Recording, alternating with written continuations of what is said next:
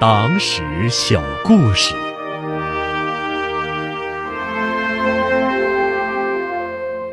新中国反腐第一大案。一九五一年十月，中共中央召开政治局扩大会议，决定在全国各条战线开展一个精兵简政、增产节约运动。随着增产节约运动的深入发展，各地暴露和发现了大量的惊人的浪费、贪污现象和官僚主义问题。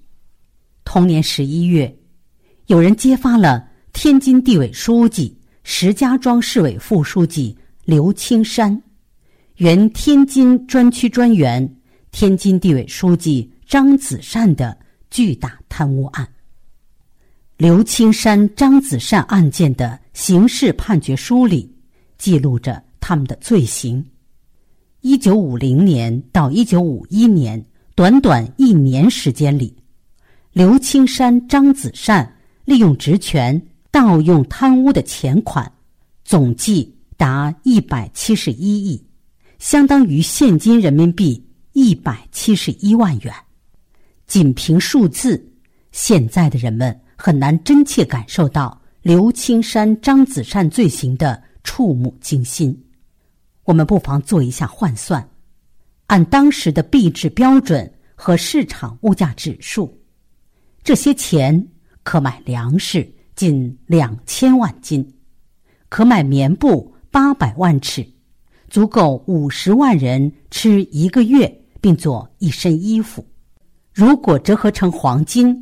一百七十一亿元在当时可以购买将近一吨。一九五一年十一月二十九日，华北局向党中央报告了天津地委严重贪污浪费的情况。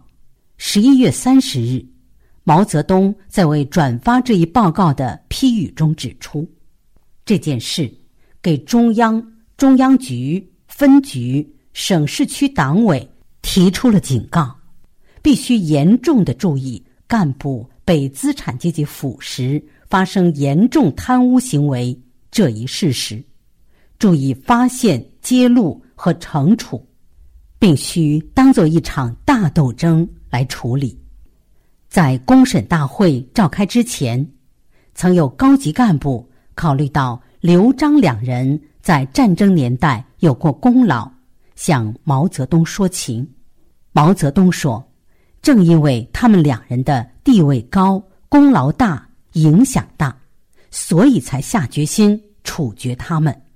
只有处决他们，才能挽救二十个、二百个、两千个、两万个犯有各种不同程度错误的干部。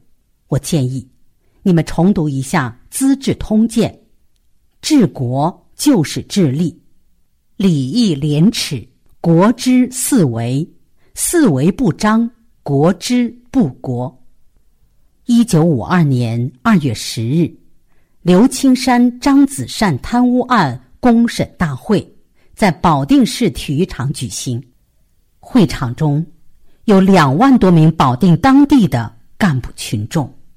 公审大会于当日正午十二点开始，经过必要的庭审程序。下午一点三十分，河北省人民法院院长宋志毅宣读审判书，刘青山、张子善被押赴刑场执行枪决。两声枪响，炸响如惊雷，宣示着中国共产党对贪污腐败绝不容忍、毫不姑息的态度，表明了中国共产党保持党性。维护纯洁的决心，刘青山、张子善贪腐案件的发生和处理，直接推动了全国性反贪污、反浪费、反官僚主义斗争的兴起和深入发展，掀起了共和国历史上第一场反腐肃贪风暴。发生在党的高级领导干部身上的腐化变质案件。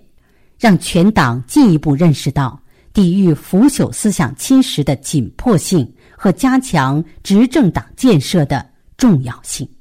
刘青山、张子善被执行枪决两个月后，《中华人民共和国惩治贪污条例》出台，这是新中国第一部专门惩治贪污腐败的法律条例。